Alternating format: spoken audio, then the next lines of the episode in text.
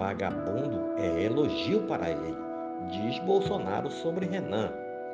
Um dia após Renan Calheiros fazer a leitura do relatório final dos trabalhos da CPI da Covid, o presidente Jair Bolsonaro fez uma série de ataques ao senador durante um evento em São José de Piranhas, na Paraíba, nesta última quinta-feira. Bolsonaro iniciou o ataque pedindo uma comparação entre os ministros de seu governo com outros que já ocuparam o cargo no passado. Abre aspas. A maioria foi, foi para a cadeia.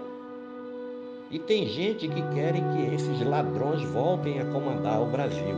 Fecha aspas. Neste momento, o presidente citou a CPI e fez uma série de ataques ao Renan.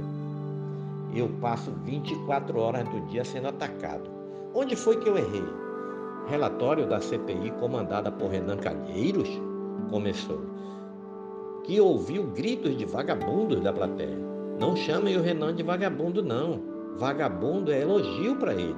Não há uma maracutaia lá em Brasília que não tenha o nome do Renan envolvido. Jair Bolsonaro ainda fez menção ao senador Davi Alcolumbre, do DEM, do Amapá, que disputou a presidência do Senado contra Renan Calheiros em 2019. Imaginem o Renan, presidente do Senado, que desgraça ele traria para o Brasil, dado que ele ia exigir para aprovar qualquer coisa naquela casa. Acrescentou sem entrar em detalhes sobre quais seriam essas exigências. Mesmo diante das recentes tensões com Alcolumbre, que preside a CCJ do Senado e tem atrasado para marcar a data da sabatina de André Mendonça, indicado de Bolsonaro ao STF, o presidente fez elogios ao senador nesta quinta-feira. Nunca tive problemas no Senado com Alcolumbre. Tudo o que precisamos aprovamos lá. Agradeço a Davi. Nesses dois anos em que ele esteve à frente do Senado, senão seria o Renan Calheiros na presidência que apesar de nordestina, nunca fez nada pelos estados dele. Alagoas, quem dirá para o Brasil? O relatório final da CPI da Covid foi lido e apresentado aos senadores na quarta-feira.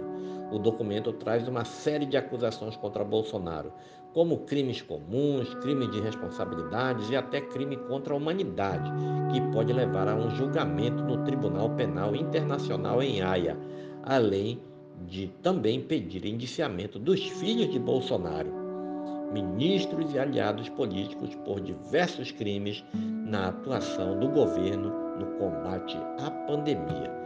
Este é mais um podcast do site newsrondônia.com.